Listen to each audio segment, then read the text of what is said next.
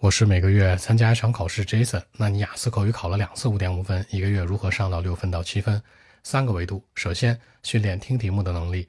我们知道整个雅思口语考试三个部分，第一、第二、第三部分。除了第二部分比较固定之外，第一和第三部分呢，基本上就是对话的方式，各自有六到八个问题，加在一起是十二到十六个问题。那你能否做到都能听懂？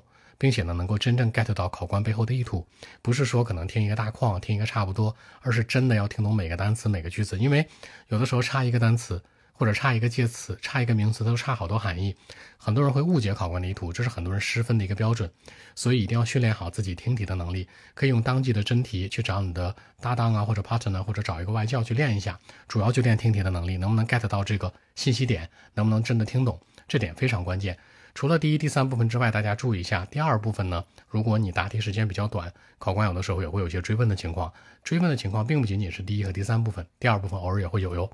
第二个情况，提升流利度。什么流利呢？我们要说的是思维逻辑流利。说大白话就是有东西可说。这里面大家要注意啊，有东西可说。考官问你个问题之后，你都听懂了，你要马上作答的时候，不要去想标准答案。很多人都有一个惯性思维，那中国的应试教育嘛，会觉得我要去想标准答案，不要。考官要的是什么呢？How to say it？你如何去讲出来，而不是 What to talk about？不是说讲的这个内容。所以很多人会有这个误区，我这个内容是不是能得分呢？内容是不是逻辑能更好啊？真跟这个其实没有太大关系的，主要是你英文的一个运用能力。所以说一定要注意，有东西可说，你可以站在不同的人群角度、职业角度、各种方向的维度去说，可能会更稳妥一些。第三，提升流利度最核心的是语音语调。这里面呢，，Jason 重点想说的是口音，大家注意一下啊。很多人说，Jason，那我讲口语有口音是不是影响分数啊？大家注意一下啊，口音是不影响分数的，而流利度会影响。你要知道，中文和英文最大的发音区别是什么呢？中文说话是很钝的，每个字、每个句子、每一个点都这样，对吧？咚咚咚咚咚。但是英文呢是当当当当当很快。它们的区别在于哪儿呢？尤其是这个尾音重音，比如说重要的这个词叫 important。那重要的人，important person，中国人讲英文就会说 important person，对吧？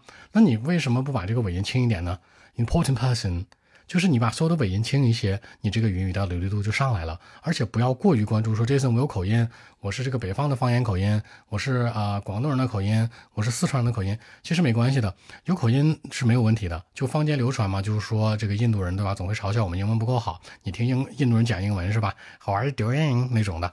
那其实人家为什么英文比我们好啊？跟口音没关系。单论口音，我们比他清晰。但是人家什么比较好呢？有内容，听问题很准，有东西可说，然后还说得很流利。所以说这个流利分为两个，一个是刚才说到的有东西可说，就是思维逻辑流利；其次就是语音语调。注意这里面的发音，尤其是这个尾音别太重，可能的流利度就会上来了。除此之外呢？想提升流利程度，还有一个比较干的方法是什么呢？能够去呃尽量憋着气去讲话，因为中国人讲话习惯可能习惯可能三到五个字就暂停了，但是英文讲话可能会说十个甚至十五个到二十个字再暂停。你尝试一下讲一句英文，你完全不喘气。比如说 Jason 做个示范啊，可能我说一下我的基本介绍。Okay, uh, my name Jason and I graduated from University of Manchester in 2009. Of course, I major in English. 这么长，可能我也会断气，也会。换一下气，但是我不影响我的流畅度啊，我是一口气给他说完的，就是举这个简单的例例子哦。